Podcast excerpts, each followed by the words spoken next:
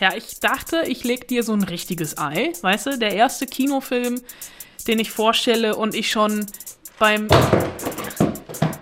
Geht's dir gut? mein Arbeitszimmer fällt um. ja. Tut mir leid, dass gerade sind Dinge um. Das war ein Special Effekt.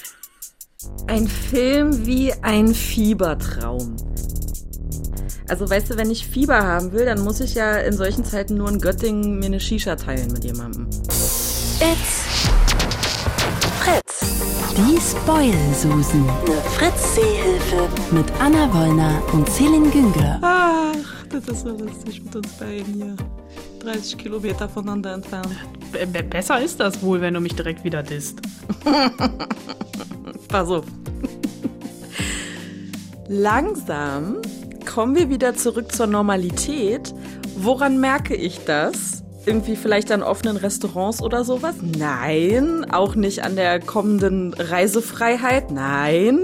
Auch nicht an dem zunehmenden Verkehr? Ähm, nein, ich merke das daran, dass Anna Wollner hier wieder Filme vorstellt, die sie ganz toll findet und ich mir so denke, nee.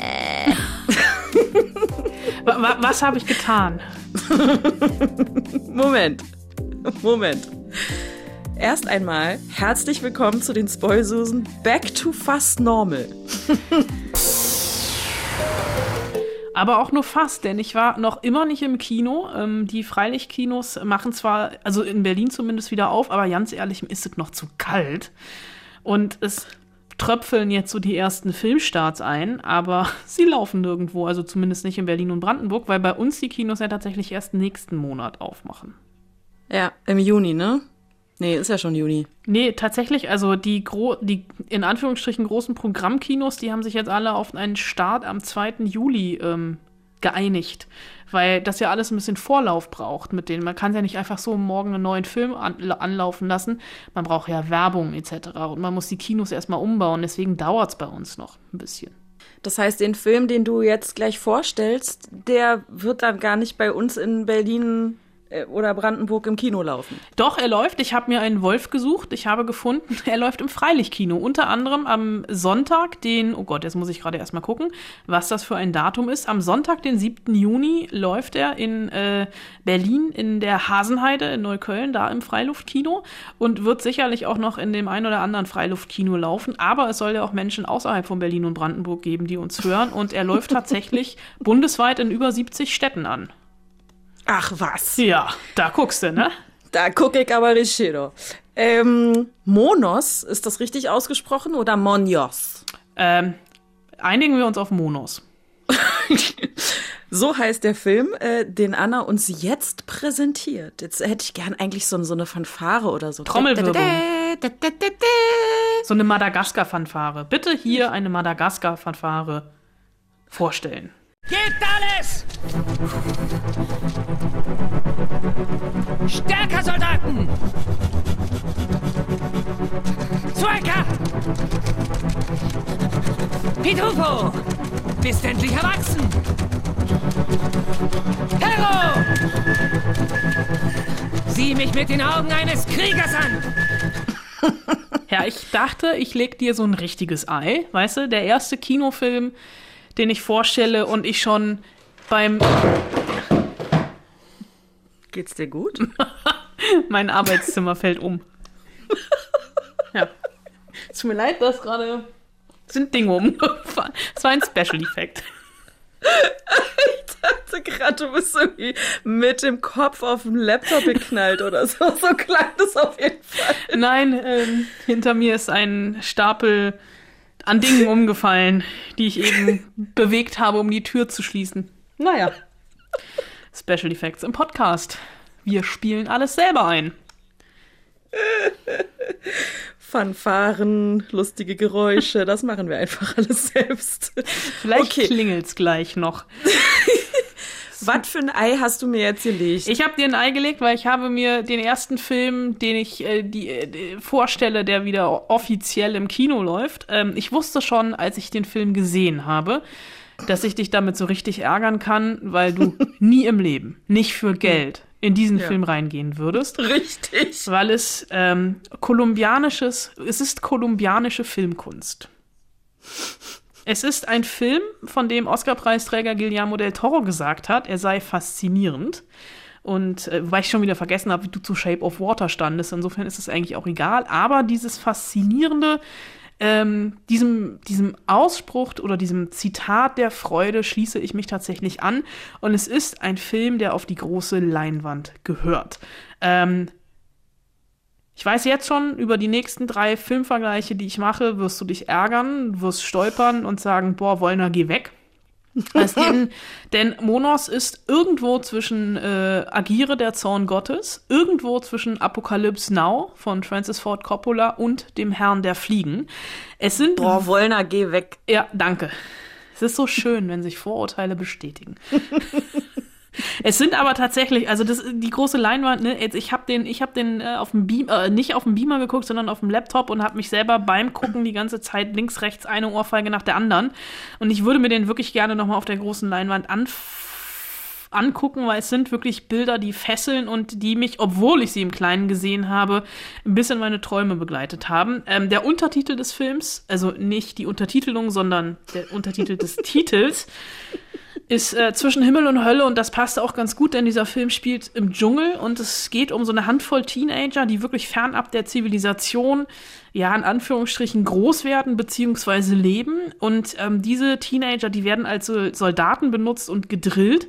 Äh, die sollen ähm, Lösegeld, also die gehören zu irgendeiner nicht namentlich ähm, genannten Organisation, ähm, so eine Rebellenorganisation. Und diese Rebellenorganisation hat eine Nordamerikanerin ähm, gekidnappt. Und diese Handvoll Teenager sollen eben Lösegeld erpressen, auf diese Gefangene aufpassen und gleichzeitig noch auf eine Milchkuh aufpassen, die sie in regelmäßigen Abständen auch noch melken müssen. Dann allerdings gibt es einen Angriff aus dem Hinterhalt und die Situation eskaliert und ähm, das Besondere ist so ein bisschen, wir werden als Zuschauer in diese Situation komplett direkt mit reingeworfen. Der Film geht los, da sehen wir diese Jugendlichen, wie die auf einem Berg wirklich irgendwo, also wenn ich Berg meine, dann sage, meine ich nicht den Teufelsberg in Berlin, sondern richtet Gebirge. äh, mit so richtigen, mit so richtigen Felskämmen und sowas. Und da ähm, spielen die Fußball und haben aber dabei schon direkt Maschinengewehre um. Also da merkt man dann schon so ein bisschen die Tonalität und das Setting des Films. Und die haben so Namen wie Rambo, Schlumpf oder Bigfoot. Also klar, das sind keine richtigen Namen, das sind Spitznamen. Aber genauso wie die Kinder und Jugendlichen keine Namen haben, haben die eben auch keine Identitäten. Also wir wissen nichts über die. Und die agieren wie so eine, wie so Spielfiguren auf einem Schachbrett oder wie so eine Marionette, weil sie nicht wirklich das ausführen, was sie selber wollen, sondern was ihnen befohlen wird.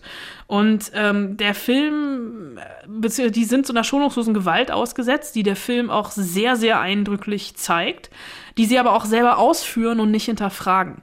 Und zu dieser Gewalt stehen dann im direkten Kontrast diese Bilder dieser atemberaubenden Schönheit der Natur im Dschungel. Und äh, es wirkt, es klingt jetzt wie so ein Pressetext-Ding, ne? Aber dieser Film ist wirklich so wie so ein einziger Fiebertraum. Ich hab, war total gebannt und äh, gefesselt und finde das als Eröffnung oder Neueröffnung für die große Leinwand sehr, sehr gelungen, weil das einfach äh, bildgewaltig ist. Punkt.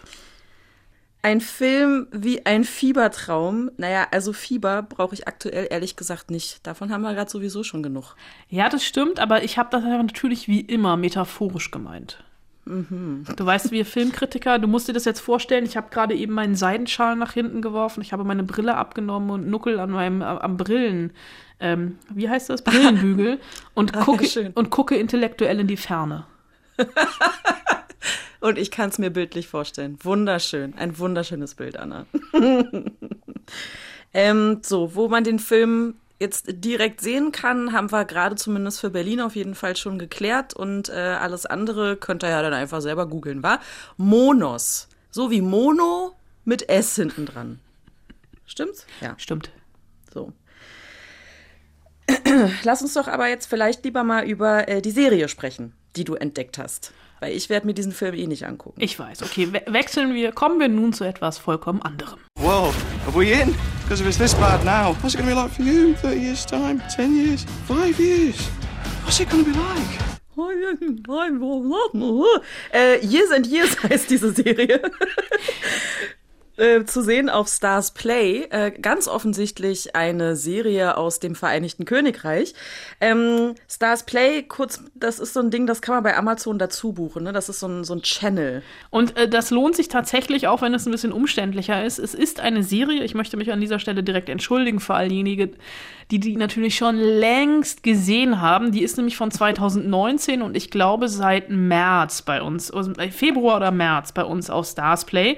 Und ich habe die auch tatsächlich im März gesehen und ähm, es war keine gute Idee die im März zu sehen. Es war keine gute Idee, diese Serie äh, während dem Beginn einer äh, der Ausbreitung einer globalen Pandemie bei uns in Deutschland eine Serie zu gucken, die ähm, zwölf, ich muss rechnen, nein, elf Jahre umfasst. Ähm, du hast es eben schon richtig angemerkt, den O-Ton hat man nicht verstanden. Das liegt daran, dass es um eine Familie geht, die in Manchester lebt, die Lions. Ähm, eine Großfamilie. Ähm, die älteste und äh, eine der Hauptfiguren ist äh, Muriel, die Großmutter. Es gibt drei Kinder und zahlreiche Enkelkinder und diese Serie ist sehr, sehr divers, diese Familie ist sehr, sehr divers zusammengesetzt. Also wenn du denkst, dass äh, bei der Sitcom Modern Family ähm, Diversität mhm. eine große Rolle spielt, dann hast du die Lions noch nicht kennengelernt, denn diese Serie ist noch sehr, sehr diverser. Und ähm, diese Serie erzählt in einer unglaublichen Geschwindigkeit von Nachrichtenereignissen, die ins Leben der Familie eingreifen. Und diese Nachrichtenereignisse, die sich über diese elf Jahre in der Serie, die in sechs Folgen erzählt werden, abhandeln, ist so ein bisschen, als würdest du ähm, gerade einfach mal so bei uns in der realen Welt den Fernseher anmachen. Es gibt ähm, sämtliche Facetten einer möglichen Apokalypse, bis auf die Aliens, wobei es auch eine sehr ähm, Alien, einen sehr aliennahen Erzählstrang gibt. Es geht um äh, den Bankencrash, also ähm, den wir ja 2008 erlebt haben in einer etwas abgewandelteren Form. Die eine Familie wird sehr, sehr hart davon getroffen, weil alle Ersparnisse weg sind. Es geht um Umweltkatastrophen, es gibt, geht um Kriegsschauplätze, um versehentlich ähm, explodierte Atombomben, es geht um die Flüchtlingskrise, es geht um eine, es geht um rasante Technikentwicklung und neben all dem gibt's noch eine populistische Politikerin, die aufsteigt, die von Emma Thompson gespielt wird. Und das ist wirklich, also ich habe äh, angefangen, als bei uns die Corona-Zahlen in die Höhe gingen und irgendwann habe ich gedacht, ich, ich habe wirklich eine Pause gemacht beim Gucken, weil ich gedacht habe, ich ertrage das nicht mehr, weil irgendwann die Wirklichkeit von der Fiktion dieser Serie eingeholt wurde. Es ist unglaublich auffühlend, also äh, beschäftigt dich. Es ist wieder ein Fiebertraum, aber ein anderer Fiebertraum. Das ist dystopisch, das ist beängstigend. Ich habe wirklich zwischendurch gedacht, das ist ein Nachrichtenfeed oder ein Dokumentarfilm, den ich mir hier gerade angucke. Ähm, die Aliens, die ich eben ausgespart habe, es gibt ähm, eine der die, eine Tochter von der Familie von dem Bankencrash, ähm, die beschreibt sich selbst als äh, transhuman äh, und mhm. will eigentlich die Hülle ihres Körpers verlassen und äh, digital im Internet weiterleben und pflanzt sich auch immer wieder Dinge ein. Also ähm, oder lässt sich äh, äh die Augen ersetzen von einer Kamera mhm. und lässt alles in die Cloud hochladen. Und wir haben vor ein paar Wochen über Upload gesprochen, wo das ja alles Fiktion war. Ähm, das hat hier eine ganz andere Ebene, weil das wirklich, es ist unglaublich, wie die BBC oder wie die Serie, die wirklich in England 2019 schon im, im Fernsehen lief, wie, wie, wie die uns ähm, vorausschauend eingeholt hat. Und deswegen, also, es ist nichts für zarte Gemüter, nicht des Splatters oder Ekelfaktors wegen, sondern einfach, ähm, weil die Serie genau den schlechten Film also schlecht in Anführungsstrichen widerspiegelt, in dem wir uns gerade selber zu befinden glauben. Zu befinden glauben. Uh. Ach, es, ist, es, macht so, es macht so einen Spaß, in diesen pseudo-intellektuellen Metaphern zu sprechen. Ich muss direkt auch wieder die Brille von der Nase nehmen und am Bügel lutschen.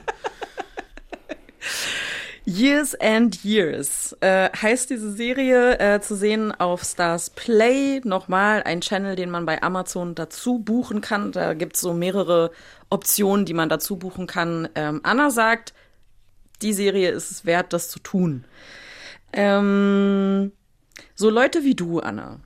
Ja. So Menschen, die ihre Brillen abnehmen, äh, dann an dem Bügel kauen und bedeutungsschwanger in die Ferne blicken, so FilmkritikerInnen.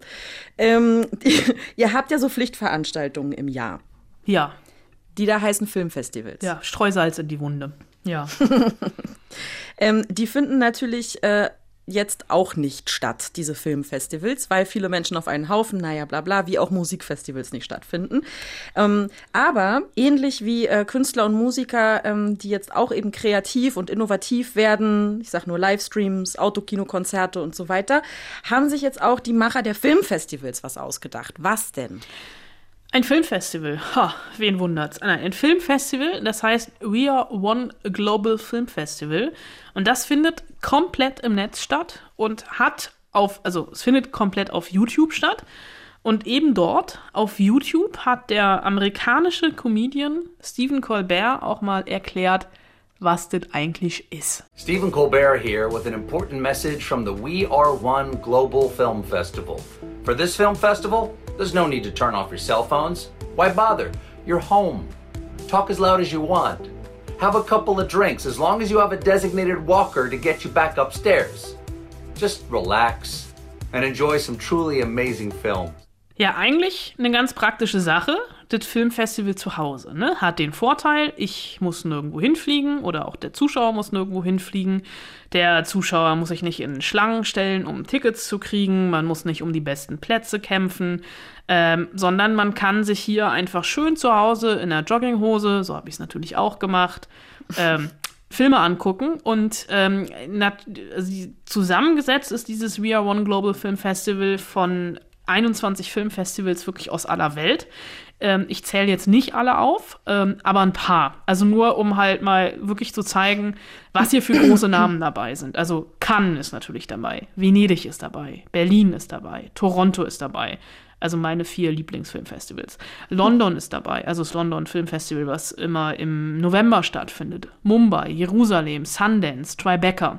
Und ähm, Tribeca ist ein Filmfestival in New York, das hätte eigentlich im Mai stattfinden sollen. Und der Mitbegründer dieses Festivals ist niemand Geringeres als Robert De Niro. Und der hatte eben zusammen mit seinen, mit, mit ähm, noch ein paar anderen diese Idee, Tribeca online stattfinden zu können und dann äh, zu, stattfinden zu lassen und dann halt einfach so, hey, alle Fi anderen Filmfestivals haben gerade das gleiche Problem wie mir. Wieso machen wir nicht ein Filmfestival für alle zusammen und ähm, zeigen da die Filme, die wir gerne gezeigt hätten, in der analogen, echten, realen Variante und machen die dann aber auch noch ähm, für danach verfügbar. Und das Besondere bei diesem Festival ist tatsächlich, ähm, es gibt ein Schedule, also äh, es, es läuft zehn Tage, das geht noch bis zum 7. Juni. Und es ist nicht alles auf einmal verfügbar, sondern es gibt wie bei jedem wie bei jedem real stattfindenden echten Filmfestivals in einem Kino einen Stundenplan. Wann läuft wo welcher Film? Hier ist es halt, äh, gibt's nur einen Ausspielweg, also diesen YouTube-Kanal. Das heißt, es ging, ich habe das tatsächlich heute mal ausprobiert. Um 13 Uhr ähm, ging, ging das Programm los mit einem indischen Film. Und davor gab es dann noch, noch mal eine, eine kleine Einführung von Robert De Niro. Dann sind ganz viele berühmte Menschen zu Wort gekommen, die alle sagen, wie toll das Festival ist. äh, und dann gingen die Filme los und die laufen dann halt back to back. Du kannst dich also halt entweder einklicken oder äh, also dir das live angucken. Mit mir heute Mittag zusammen waren es irgendwie 2800 Leute. Ist jetzt auch nicht so viel, aber du kannst die meisten Sachen danach dann auch on demand an, abrufen. Und die haben dann auch tatsächlich so ein paar Playlists zusammengestellt. Äh, ich bin zum Beispiel äh, sehr lange hängen geblieben in dem Animations-Kurzfilmbereich, äh, weil das sind tatsächlich Filme, die ähm, wir ja normal im Kino überhaupt nicht sehen. Und ein Festival, was zum Beispiel auch mit dabei ist, ist das Annecy Film Festival aus Frankreich. Äh, die, das ist ein Animationsfilmfestival. Und ähm, die haben ein Programm zusammengestellt. Ähm, es gab auch ganz normale, also reale Kurzfilme, also fik fiktionale Kurzfilme aus Cannes, äh, vom Tribeca Film Festival. Und da stolperst du echt über die krudesten Sachen. Ich habe bei den Animationsfilmen zum Beispiel Marooned gesehen. Das ist einer von DreamWorks. Also tatsächlich, DreamWorks kennen wir alle. Äh, die sind neben äh, Pixar, die weltweit führenden Animationsfilmemacher. Äh, und ähm, da, da waren, die haben einen Animationsfilm im Programm über einen egoistischen Roboter, der irgendwo im Nowhere ausgesetzt wird, also irgendwo Outer Space und sich zurückkämpfen muss. Äh, und bei den Kurzfilmen, da war auch einer für dich dabei, The Light Side. Ähm, da geht es nämlich um einen alternden Sith Lord, der Frieden mit seiner äh, Vergangenheit abschließen muss und ähm, das Laserschwert allerdings nicht aus der Hand legen kann. Oder mhm. Egg, ein total abgefahrener Kurzfilm, also ein ähm, fiktionaler Kurzfilm mit echten Menschen und einem Ei. Äh, und dieses Ei äh, zeichnet seinen Weg, oder beziehungsweise der Film zeichnet das, die, den Weg des Eis vom Huhn bis ins Restaurant nach, in dem es ver, ver, verspiesen werden soll. Und das Ganze ist verpackt als romantischer Western. Und auf so eine Idee muss man halt erstmal kommen. Mein Lieblingsfilm allerdings, den ich bisher gesehen habe, ist äh, ein, ein italienischer Kurzfilm, der Toto heißt, über eine italienische Großmutter, die mit 90 in ihrem Schaukelstuhl sitzt und das macht, was Groß Großmutter sehr, sehr gut können, nämlich ähm, Spaghetti kochen. Und die bekommt einen Hausroboter. Also so ein der sieht ein bisschen aus wie Baymax. Und dieser Roboter. und dem bringt sie bei, Spaghetti zu kochen. Mhm. Äh, also perfekt Spaghetti zu kochen. Das alte Familienrezept. Und dann kommt die Enkeltochter zu Besuch und sp spielt dummerweise ein Software-Update auf den Roboter und überschreibt damit das Familienrezept. Oha. Ja. Und dann stirbt die Großmutter. Und das möchte ich nicht verraten an dieser Stelle. Aber, also du merkst schon, es ist neben diesen ganzen Filmen, also es gibt, es waren jetzt alles Kurzfilmbeiträge, es gibt auch Langfilme, also sind insgesamt irgendwie 31 ähm, äh, Premieren, äh, die äh, da im Laufe der äh, Zeit kommen und halt natürlich ähm, so ein bisschen Repertoire-Material. Also die Berlinale zum Beispiel schickt äh, Bildnis einer Trinkerin, das ist ein Film von 1979 von Ulrike Oettinger, also wirklich ein, ein alter Schinken, ähm, die, den du aber trotzdem jetzt halt auf YouTube irgendwie gucken kannst, weil so die ganz großen, krassen Premieren, also zum Beispiel alle haben ja gedacht, der neue Wes Anderson-Film läuft in Cannes Mhm. Das ist klar, dass der da jetzt nicht bei diesem YouTube-Filmfestival läuft, weil vielleicht läuft er ja in Venedig oder kommt halt so ins Kino mit so einem Cannes-Label drauf. Aber es hat trotzdem total Spaß gemacht, für ein paar Stunden in diesem We Are One Global Film Festival zu versinken, weil neben all den Filmen gibt's unter anderem auch Gesprächsrunden. Und es sind jetzt ähm, also keine neuen Gesprächsrunden, sondern äh, Mitschnitte von Festival-Talks, äh, aus den vergangenen Monaten und Jahren. Also es gibt eine Masterclass mit Guillermo del Toro, es gibt mit ähm, Diego Luna, den die meisten aus Star Wars kennen, aus Rogue One, ähm, einen Talk mit Tessa Thompson, die in Thor mitgespielt hat, mit Regiegrößen äh, von der Berlinale, Olivier Assayas mit Claire Denis im Gespräch. Äh, das ist tatsächlich schon so ein bisschen was für Nerds, aber es macht trotzdem total Spaß, weil du zu Hause äh, schon einfach so ein bisschen Festival-Feeling nachfühlen kannst. Also wenn du halt Filmfestivals kennst, das ist dann ja egal, ob es die Berlinale ist oder ob es äh, Cannes oder Venedig ist. Und wenn du es halt nicht kennst, siehst du halt Filme, denen du sonst im Leben nie begegnet wärst. So, und jetzt die große Preisfrage. Nach dem Preis, kostet das was oder ist das alles kostenlos? Es kostet nichts. Es ist nicht mal das On-Demand gucken. Nein, es ist wirklich kostenlos. Es ist für Umme. Das ist ja auch der, das Ziel dahinter, dass wir halt einfach so ein globales, äh, so ein globales Wir schaffen das ähm, eigentlich äh, dadurch bekommen. Du kannst, wenn du möchtest, ähm, auf der Seite, also auf, de, auf, der, auf der Seite von dem äh, We Are One ähm, Kanal spenden an verschiedene ähm, Hilfsorganisat äh, Hilfsmaßnahmen der WHO für Covid-19. Äh, da ist auch schon ein bisschen was zusammengekommen, aber äh, du musst es nicht. Also es ist tatsächlich, äh, es ist für Umme. Du brauchst halt, du brauchst einen Rechner und du brauchst Internet. Das ist alles, was du brauchst. Und halt ein bisschen Zeit, weil das geht immer, also es geht 13 Uhr deutscher Zeit los und geht dann bis in die Nacht, äh, weil das halt alles terminiert ist nach, äh, nach Ostküstenzeit, also New Yorker Zeit. Äh, aber ich habe das auch, ich habe das auch schon überlegt, ne? Ich meine, wir, also so, so, ein Filmfestival fehlt mir natürlich schon. Also Cannes wäre jetzt gewesen, ich wäre jetzt schon so ein latenter Vorfreude auf Venedig und Toronto. Da weiß man immer noch nicht so richtig, ob und wie die stattfinden. Ähm, online definitiv nicht, aber Venedig dann halt, dass man dann ein nationales Event, äh, ein nationales Festival draus macht, ohne internationale Presse etc. Und ich glaube auch nicht, dass man, also bis, bis Ende August ähm, in Venedig wieder wieder ein, Film, also ein Filmfestival in dem Ausmaße stattfinden kann. Und deswegen habe ich mir auch schon überlegt, also das, das geht noch ein paar Tage bis zum 7. Juni und ich werde bestimmt noch mal reingucken. Und ich werde mir zu Hause einfach dieses Festivalgefühl nachbauen. Also in Cannes ist zum Beispiel der Klassiker. Cannes ist das Festival, in dem man Schlange steht. Und man steht da Open-Air-Schlange. Und obwohl ähm, das Festival an der Croisette ist und im Mai stattfindet, regnet es da sehr oft. Ich werde mich also, wenn ich morgen noch mal da reingucke, werde ich mich vorher mit Klamotten eine halbe Stunde in die Dusche stellen, um dieses Gefühl zu haben. Wenn ich die Berlinale simulieren will, mache ich halt vorher den Kühlschrank auf und stelle mich 20 Minuten vor den offenen Kühlschrank, damit ich richtig einmal durchgefroren bin.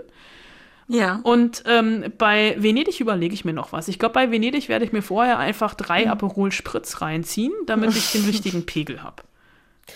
Du bist ja auch traditionell nach solchen Festivals immer erkältet. Ja, Und das muss ja dann auch kommen. Also, ne? Also am besten duschst du mit Klamotten und stellst dich dann vor den offenen das ist Kühlschrank. eine sehr gute Idee. Ich glaube, das werde ich machen.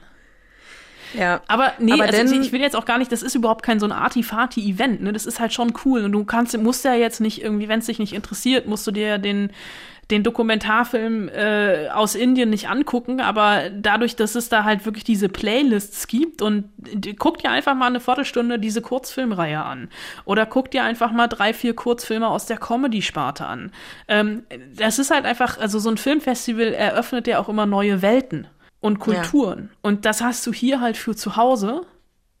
Und es ist super. We Are One Global Film Festival. So heißt die Nummer, zu finden auf YouTube. Ähm, haben einen eigenen Kanal und äh, Anna hat ja jetzt erzählt, wie das funktioniert. Es gibt auch On-Demand, Playlisten äh, oder ihr schaltet da ab 13 Uhr einfach rein und äh, guckt bis tief in die Nacht YouTube. Akku aufladen nicht vergessen. Das stimmt. Dann kommen wir jetzt zur Hausaufgabe. Oh, ich hatte Albträume vor dieser Hausaufgabe. Was, wieso denn? Ja, passend zum Thema, Mann. Ach so, den wird schon wieder nicht verstanden. Entschuldigung. Ja, sorry. Das Thema der Hausaufgaben für diese Woche war, äh, Filme zu nennen, nach denen ihr nicht schlafen konntet. Oder die euch Albträume bereitet haben oder, ne? Oder ihr wohl nicht einschlafen konntet, wie auch immer. So. Wir haben, also das äh, schien eine Aufgabe zu sein, die machbar war. Wir haben ein paar E-Mails bekommen. Soll ich mal anfangen? Fang du mal an. Anka aus Düsseldorf hat uns geschrieben. Ähm, erstens John Wick 1 mit folgender Begründung. Wer bitte tötet Hundewelpen? Und die Brutalität, die folgte, hat mich im Bett noch etwas rotieren lassen. Es waren einfach nicht genug Tote, um den Welpen zu rächen. Gott sei Dank folgten ja noch weitere Teile. Smiley. Puh. Ja, puh, Gott sei Dank. Zweitens, Inception. Mit folgender Begründung. Fällt der Kreisel um? Fällt er nicht um? Mein Ex-Mann und ich haben uns bis mitten in die Nacht kaputt diskutiert. Mein Standpunkt ist nach wie vor, dass er nicht umgefallen wäre. Filme, die mit Cliffhangern enden, gehören verboten. Ich mache jetzt keinen Witz darüber, ob es vielleicht deswegen der Ex-Mann ist. Nee, mach mal nicht. Soll ich dir was sagen? Ich habe Inception immer noch nicht verstanden. Ich dachte, du sagst, du sagst mir jetzt, du hast Inception immer noch nicht gesehen. Doch, doch, schon dreimal. Und jedes Mal denke ich Du, so, ich kapier's ähm, nicht. Ich verstehe es einfach nicht. Ist halt Christopher Nolan. Es kommt ja jetzt hoffentlich im Sommer irgendwann der neue Film Tenet von ihm. Und da spielt äh, Robert Pattinson die Hauptrolle. Und Robert Pattinson hat jetzt in Interviews gesagt, er hat den Film bis heute noch nicht verstanden und der kennt das Drehbuch. der spielt da die Hauptrolle. Also, ne? Er spielt eine dazu. Hauptrolle, oder? Er spielt eine Hauptrolle, Ja. das stimmt. Okay. Ah, der Trailer sagt ja noch nicht besonders viel, muss ich sagen. Also das, Das stimmt. Also der macht mich schon, hat mich schon ein bisschen heiß gemacht, der Trailer. Nicht wegen Robert Pattinson, sondern wegen des Filminhalts. Gut. Weiter mit Anka aus Düsseldorf. Auf Platz drei der Junge im gestreiften Pyjama. Ähm, Horror kriegt mich überhaupt nicht abgeholt, aber Filme und Bücher nach wahren Begebenheiten über zum Beispiel den Holocaust rauben mir immer den Schlaf. Es ist wichtig, dass solche Filme weiter produziert und gesehen werden, damit das Grauen nie vergessen wird und sich auch nicht wiederholen kann. Anna, ich stehe auf dem Schlauch, ich kenne den Film nicht. Äh, da geht's um einen, äh, einen Jungen im KZ. Ach so, deswegen gestreifter Pyjama, verstehe. Genau, deswegen gestreifter Pyjama. Okay, Ist auch eine, es ist, ist eine Buchverfilmung tatsächlich. Gibt's auch als Buch. okay. Ist, ich überlege gerade, so vier, fünf Jahre alt müsste der sein. Okay. Aber ich mache einfach mal historisch weiter oder Christian macht historisch weiter mit American History X, ein Film über die Neonazi-Szene mit einer brutalen und bis heute häufig zitierten Mordszene, die ein Grund für die Schockiertheit noch lange nach dem Schauen des Films war. Ja. Der zweite Film von ihm, The Virgin Suicides, die Geschichte einer Gruppe von Schwestern, die unter dem Einfluss ihrer religiösen Mutter und ihrem introvertierten Vater in im Grunde ihrer Jugend beraubt werden. Das Regiedebüt von Sofia Coppola ist das, mit einer sehr, sehr jungen Kirsten Dunst in der Hauptrolle.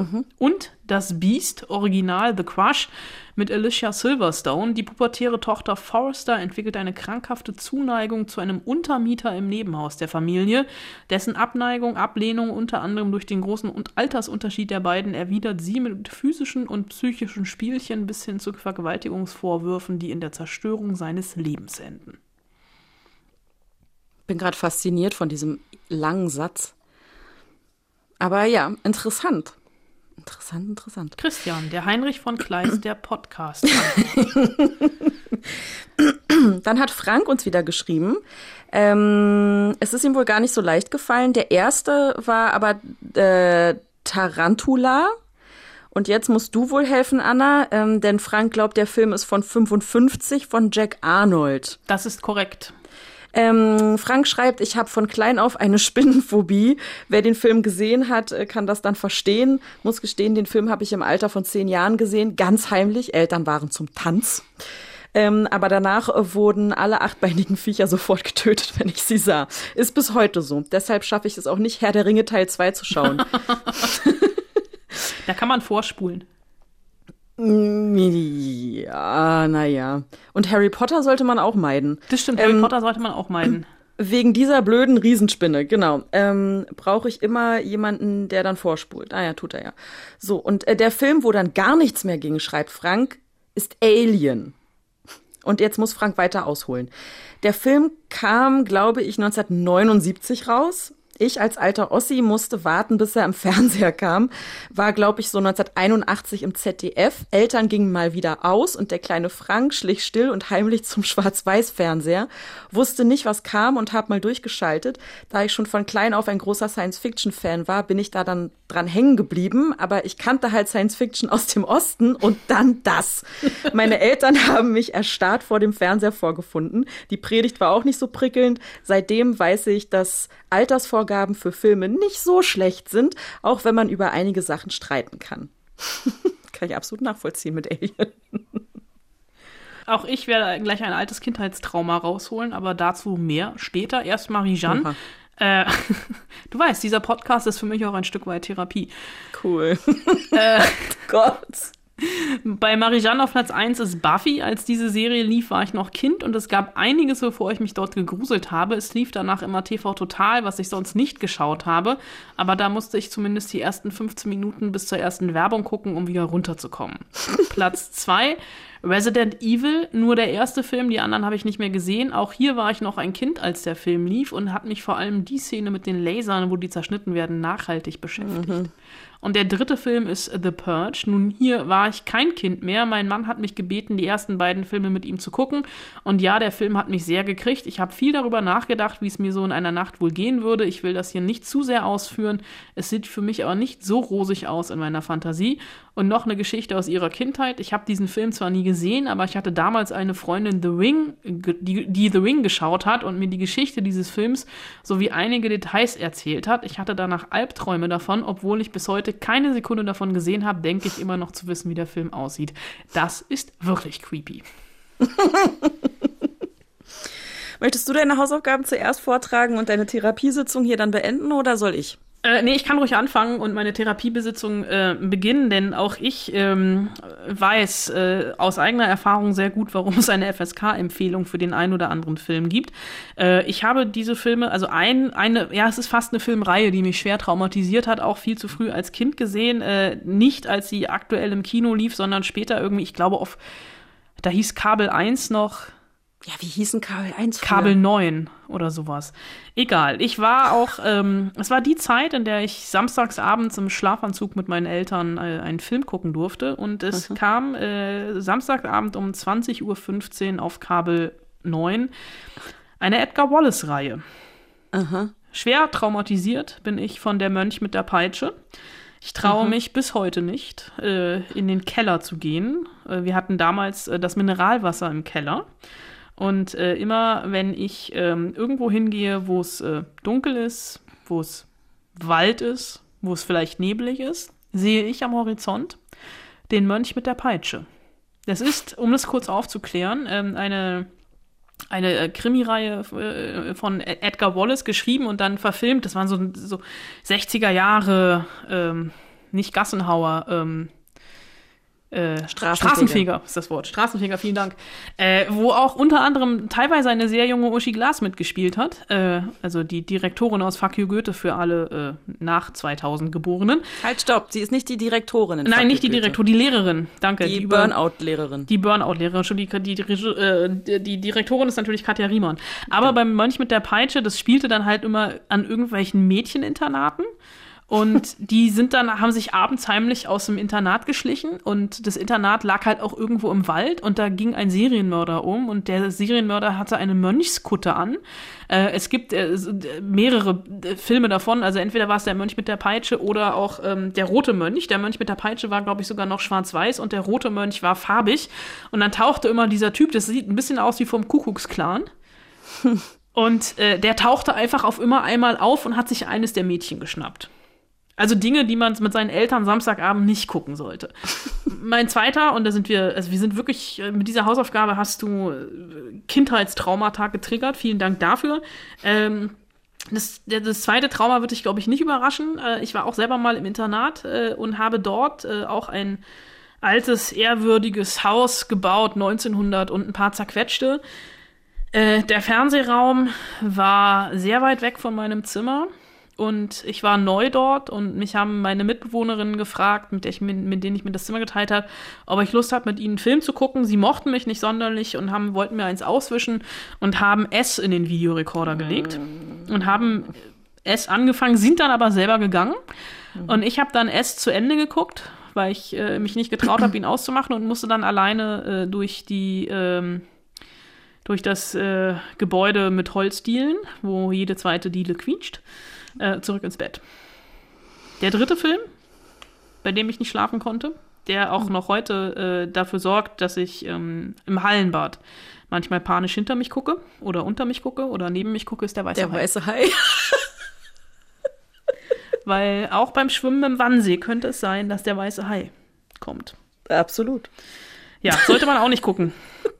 Zu früh, weil vielleicht ähm, möchte man danach dann nicht mehr so gerne ins Wasser gehen. Ja. Ja, das verstehe ich. Dödem, dödem, Aber die Musik ist klasse. Ja, ich höre auf. Ich muss weg. Ich muss jetzt, ich muss jetzt, glaube ich, in die Ecke gehen und weinen. Aber ich höre dir auch noch gerne zu bei deinen traumatischen Okay, Filmerlebnissen. cool. ähm, der erste Film ist The Grudge, den ich nie komplett gesehen habe tatsächlich, sondern ähm, Zählt Er- der dann überhaupt? Ja, na, pass auf. Er lief im Fernsehen auf Pro7 vor mehreren Jahren mal. Ähm, und ich habe mit einer Freundin telefoniert und hatte den Fernseher gemutet und habe quasi nur die Bilder gesehen. Und das ist The Grudge, ähm, da gibt's ja 87 Versionen von. Ich glaube, der mit äh, Sarah Michelle Gellar gewesen. Ähm, also das Hollywood Remake.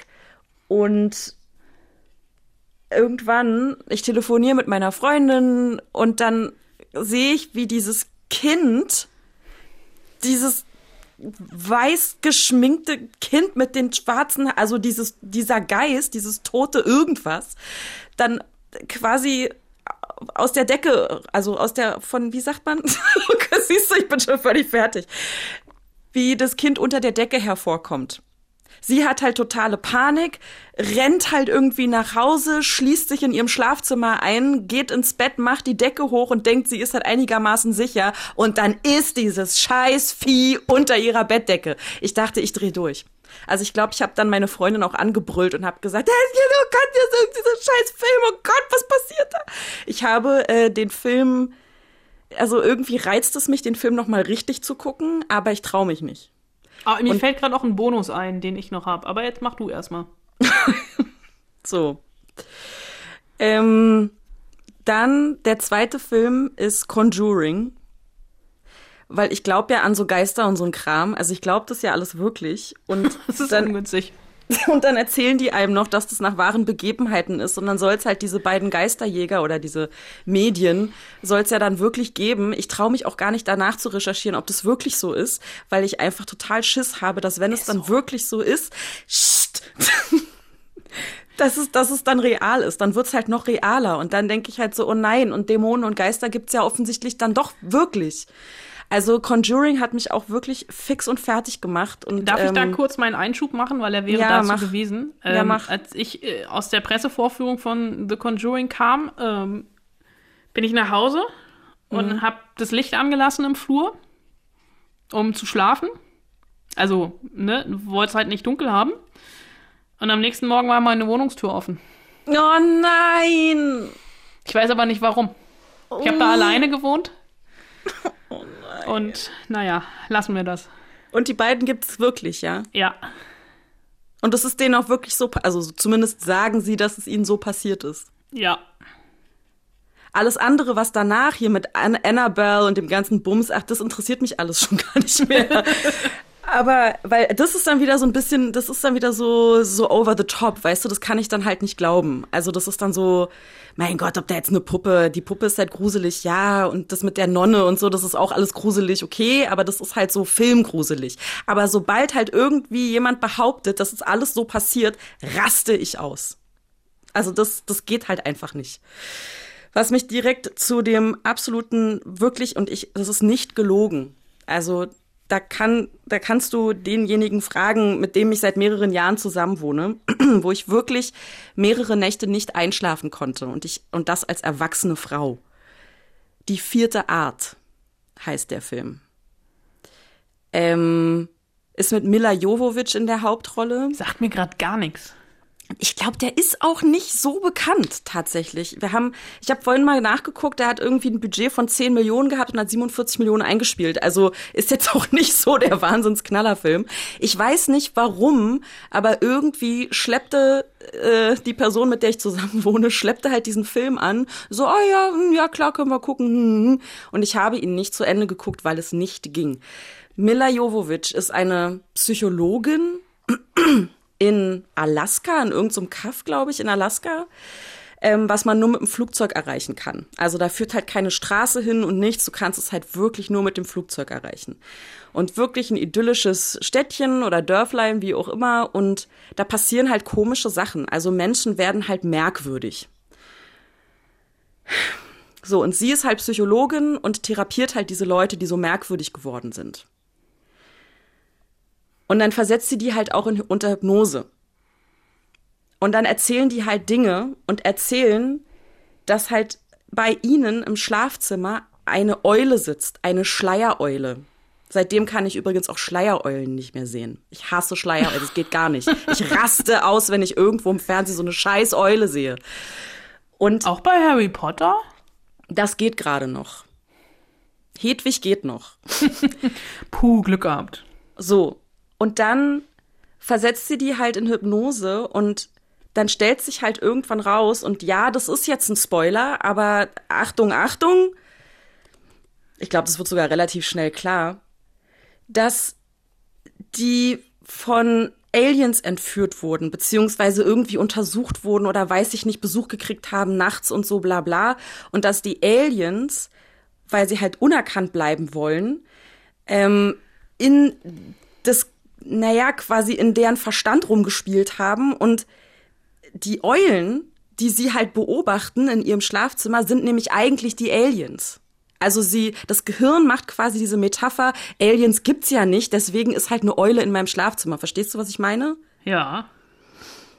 Das hat mich fertig gemacht. Ich konnte das nicht weiter gucken. Und irgendwann gibt's eine Szene, ähm, wo dann eben einer von, von Mila Jovovics Patienten auch unter Hypnose ist und sie dringt halt immer tiefer quasi vor in den Verstand und will halt wissen, okay, was ist da passiert? Wir müssen der Sache jetzt hier irgendwie auf den Grund gehen, weil sie nämlich auch schon von diesen Eulen träumt.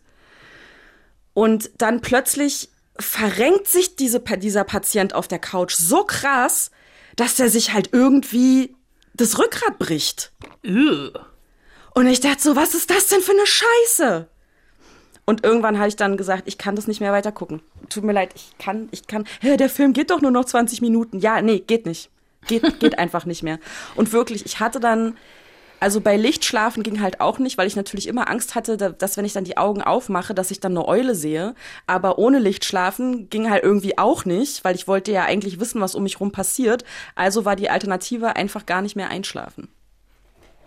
Das hat mich wirklich fertig gemacht. Das klingt nicht gesund, gar nicht mehr einschlafen. Und das ist nämlich auch irgendwie gleich am Anfang wird nämlich äh, behauptet, dass diese Dinge, dass es diese Stadt wirklich gibt und diese Dinge wirklich passiert sind. Ja, aber behaupten kann man im Film viel.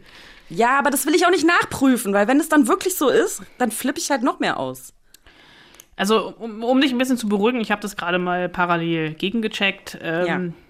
Äh, der Film kam bei uns nie ins Kino, sondern straight to DVD. Ja. Ähm, und die behaupten das nur. Okay, gut. Das war nicht so. Das ist eine Mockumentary. Das ist alles gefaked. Eine Mockumentary? Ja. Soll das nicht immer lustig sein, eine Mockumentary? Vielleicht hast du einfach den Humor hier nicht gehabt. ja, bei Aliens hört der Spaß bei mir auf. Ja. Ja. So, Therapiesitzung beendet? Ich weiß nicht. Ja, dann mach einfach eine, eine positivere Hausgabe, Hausaufgabe für nächste Woche. eine positivere willst du? Na gut, also die ursprüngliche Idee war eigentlich Antirassismusfilme zu machen. Ach so, ja, nehme ich auch. Nimmst du auch, ja? Aber wir können auch viel gut Filme machen, ist mir wurscht. Nee, machen wir Antirassismusfilme. Okay. Aus und Serien, oder? Ja, genau. Aus aktuellem Anlass natürlich und äh, weil natürlich auch hier Podcast-Hörer ähm, Christian und Anka mich drauf gebracht haben, dachte ich Antirassismusfilme. Sehr gut. Ja. Schreibt uns gerne an spoilsusen.fritz.de. Äh, wir freuen uns über jede Hausaufgabe, ähm, die ihr uns schickt. Bitte keine Witze machen. Wir haben, also Anna und ich haben uns hier gerade wirklich geöffnet. Ne? Also wir haben uns quasi einmal ausgekotzt, unsere Seele hier auf den Tisch gepackt äh, und das ist nicht gespielt. Also wir, wir haben uns nackig gemacht. Wir haben uns wirklich nackig gemacht. Also macht euch nicht darüber lustig, weswegen wir nicht schlafen konnten. Äh, ansonsten bleibt gesund, bleibt tolerant und habt euch lieb. Liebe Grüße, eure Spoilsusen. Viel Spaß im Heimkino und gute Nacht. Bist du scheiße, ey.